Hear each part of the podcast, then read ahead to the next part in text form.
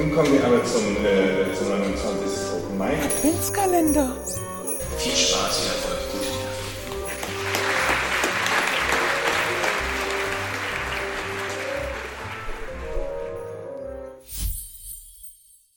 Nacht. Cohen heißt der Text von Sebastian Bär und er führt uns in sieben kurzen Episoden auf nüchterne, aber sehr eindrückliche Weise in Situationen, die in unserer Gesellschaft zum Alltag gehören.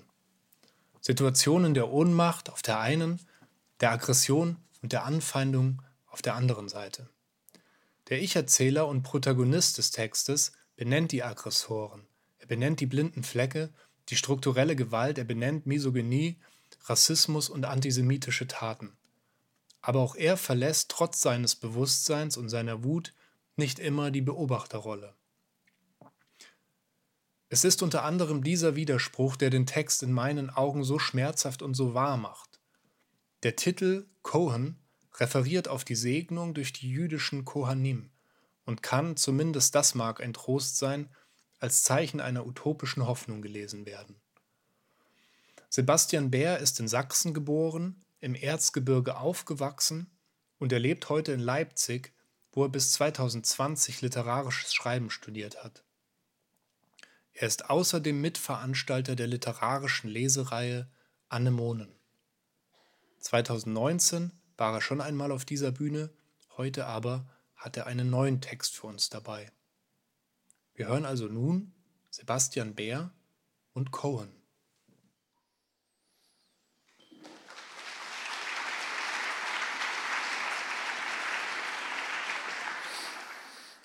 Ja, danke, dass ich hier sein darf. Cone. Warzone. Die Fußgängerampel zeigt grün.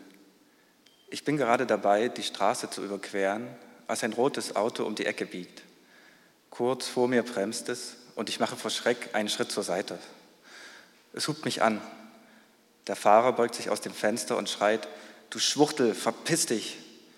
Hinter dem Auto bildet sich gleich ein Stau. Ich laufe weiter, schüttle den Kopf.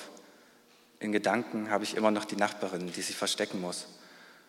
Die Leute auf der anderen Straßenseite bleiben stehen, um den schreienden Mann anzugaffen. Manche lachen, manchen rutscht dabei ihr Kopftuch nach hinten. Ich drehe mich, als ich die Straße überquert habe, noch einmal um. Er hat den Blick. Komm her, ruft er. Komm, du Fotze, du dumme Fotze. Das regt mich auf. Meine Muskeln spannen sich wie automatisch an und ich möchte ihm wehtun. Ich möchte ihm aus dem Wagen zerren, ihm sein Maul stopfen. Ich weiß, ich könnte das jetzt. Mit meiner Wut kann ich das. Ich überlege einen Moment, verkrampfe noch mehr. Die Straßenbahn kommt und verdeckt das hupende rote Auto. Da steige ich ein. News. In der Zeitung, die ich immer früh morgens im Bett auf meinem Smartphone lese, steht, dass eine junge Frau in einem Viertel nicht weit von hier von der Nachbarin beleidigt worden sei. Als diese mitbekommen habe, dass die junge Frau, die sie bisher immer freundlich gegrüßt hatte, bei einem Telefonat auf dem Balkon Hebräisch gesprochen hatte. Die Nachbarin hat ihr am nächsten Tag den Weg ins Haus versperrt und gesagt, du gehörst nicht hierher, du Ausländerin. Ich rufe die Polizei. Die Polizei deportiert dich. Außerdem steht in der Zeitung, dass die Hamas in der Nacht hunderte Raketen auf Israel geschossen hat und ein Kiosk um die Ecke mit einem Davidstern beschmiert wurde. Über dem Artikel ist ein Bild eingefügt, auf dem ein mittelalter Mann schief vor der Scheibe mit dem Stern steht und kritisch in die Kamera schaut oder ratlos oder angestrengt.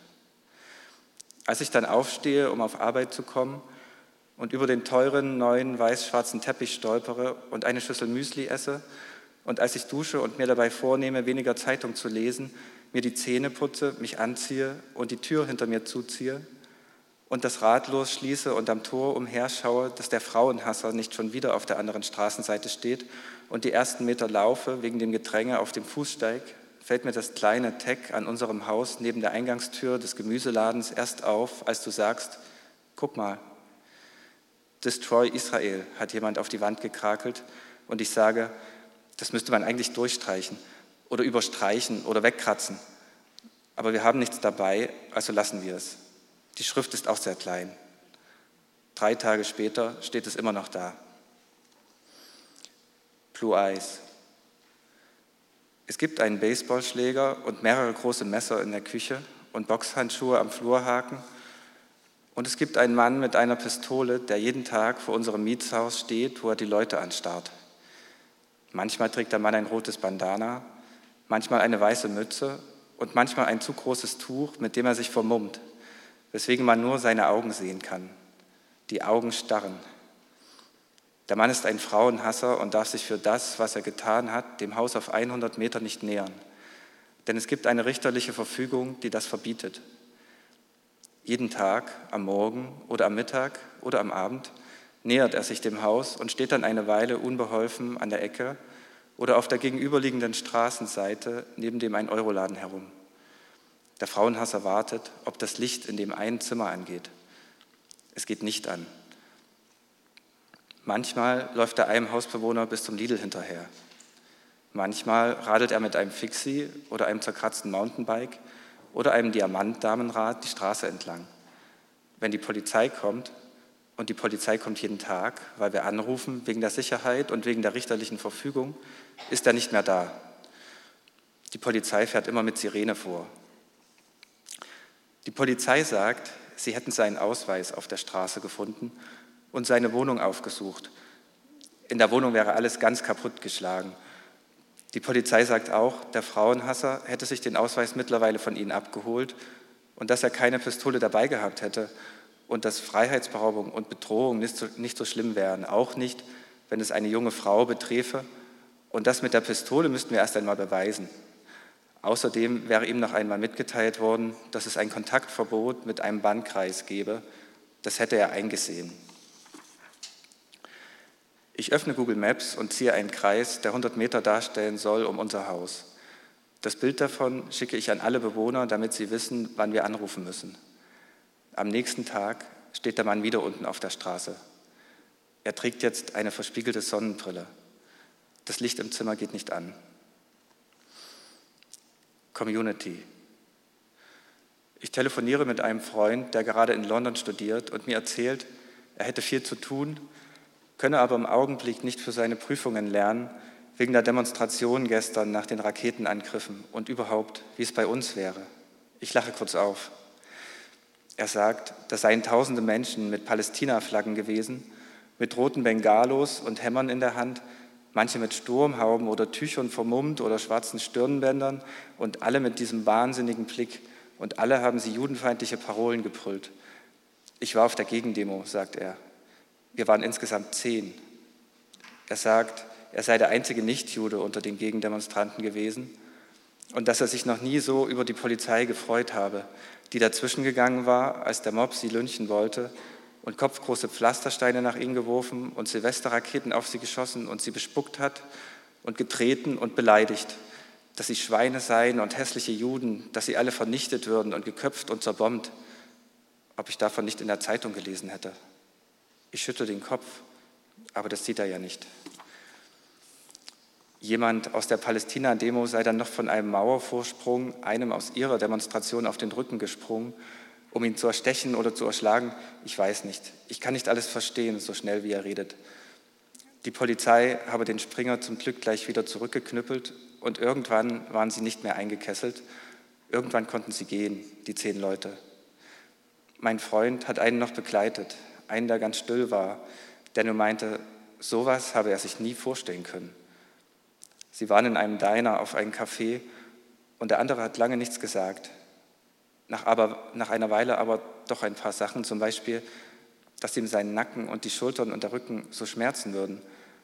Mein Freund hat geantwortet, that's because someone jumped into your neck. They wanted to kill us. Und da war der andere ganz überrascht, denn den Schmerz hatte er schon die ganze Zeit gespürt, aber von dem Sprung wusste er nichts mehr. Er hat es nicht mitbekommen. Das glaubst du nicht, sagt mein Freund ganz aufgelöst. Und ich denke an die vielen kleinen Tritte gegen die Tür. Dead Man.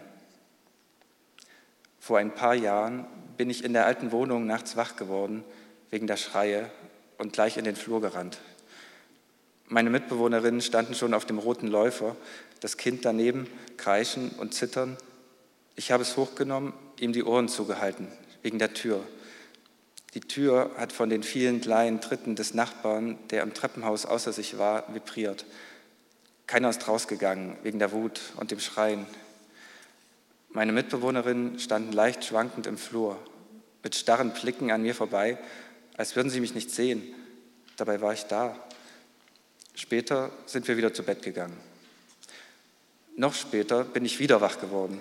Da waren Hammerschläge gegen die Wand um kurz nach drei und die Wand direkt neben meinem Kopf, das schmale Zimmer, daneben die Wohnung des Nachbarn. Deswegen bin ich wach geworden.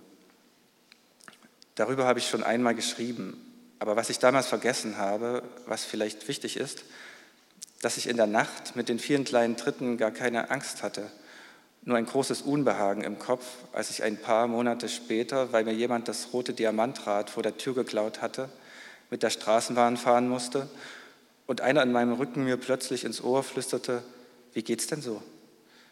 Das war eben der Nachbar mit einem dreckigen Grinsen im Gesicht, der dann nach drei Stationen mitgefahren ist, wo ich mir alle Mühe geben musste, aus dem Fenster zu schauen, wo ich danach den Läufer im Flur weggeworfen habe, wegen dem Unbehagen, wegen dem Vergessen.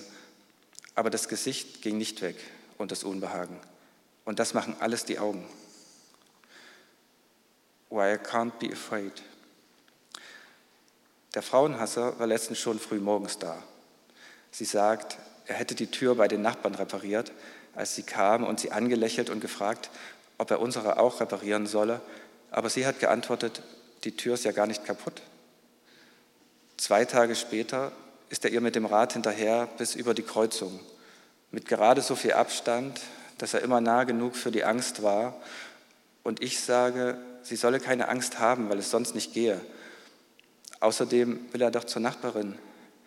Und die Opferhilfe sagt, alle im Haus sollten einige Zeit woanders übernachten, weil das vielleicht helfe. Und die Polizei sagt, wir sollten nicht so oft anrufen. Und mein Freund in London am Telefon sagt, er kenne das, sie hatten das auch einmal in ihrem Haus mit einem Betrunkenen. Wie war gleich sein Name? Die Frau musste umziehen und ich sage, es ist ja egal, wer das war und schneide auf Arbeit ein paar Rundstäbe aus Holz zurecht für alle Fälle. Die möchte sie aber nicht in der Hand halten und ihre Angst macht mich so wütend, dass kein Platz mehr für meine Angst ist. Ich würde den Mann mit dem Blick gern einfangen und im Fluss ertränken, nicht wegen der Wut, sondern weil sonst nichts hilft. Aber das kann ich nicht und sie weint und sie fängt an, ihre Tasche zu packen. Angry Bird. Heute ist der Himmel ganz wunderbar blau über den Dächern und Antennen und zu Füßen der Häuser auf der gegenüberliegenden Straßenseite sitzt einer mit seiner Sonnenbrille im Schatten vor der Eingangstür. Die anderen schicken Fotos davon in den Chat. Wir rufen die Polizei, schreiben sie. Das Licht geht nicht an. Das Licht geht nicht an, die Nachbarin zieht bald aus. Vor der Sache war sie mir gar nicht weiter aufgefallen. Unten gibt es einen lauten, dumpfen Knall. Ich schaue aus dem Fenster und sehe zwei ineinander verhakte Autos auf der Kreuzung stehen eines mit Dauerhupe. Eine Krähe zieht senkrecht die Hausfront entlang und ich erschrecke. Drüben schauen die Leute auch aus den Fenstern. Ein Kind mit blonden Pony, ganz oben eine sehr alte Frau mit blauem Tiche, darunter ein bärtiger Mann, der sich über das Kind mit dem Pony beugt und es ins Zimmer zerrt. Es klingelt. Ich habe eigentlich zu tun. Vielleicht die Polizei, denke ich. Vielleicht haben sie ihn jetzt. Draußen fliegt wieder eine von den Krähen vorbei. Die Krähen jagen hier ja nach Tauben. Letztens lag eine mit offenem Brustkorb den halben Tag auf dem Bürgersteig. Es klingelt schon wieder.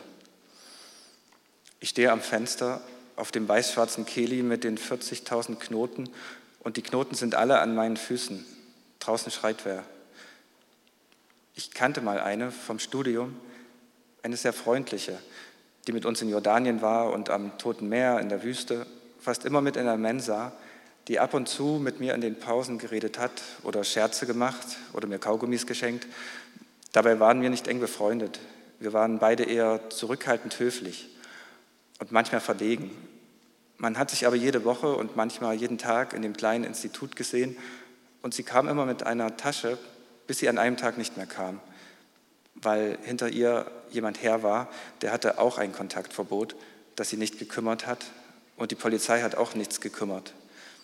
An dem Tag, wo sie nicht mehr kam, hatte ihr im Wohnheim aufgelauert und sie erschlagen, im Fahrstuhl Ich glaube mit einem Hammer. Wie geht denn sowas, habe ich mich immer gefragt. So ein freundlicher Mensch, so ein unauffälliger. Wie kann denn so jemand weg sein? Aber tot war sie doch. Und im Sommer hat sie immer eine große schwarze Sonnenbrille getragen und manchmal bei sehr viel Sonne ein Kopftuch dazu. Danke.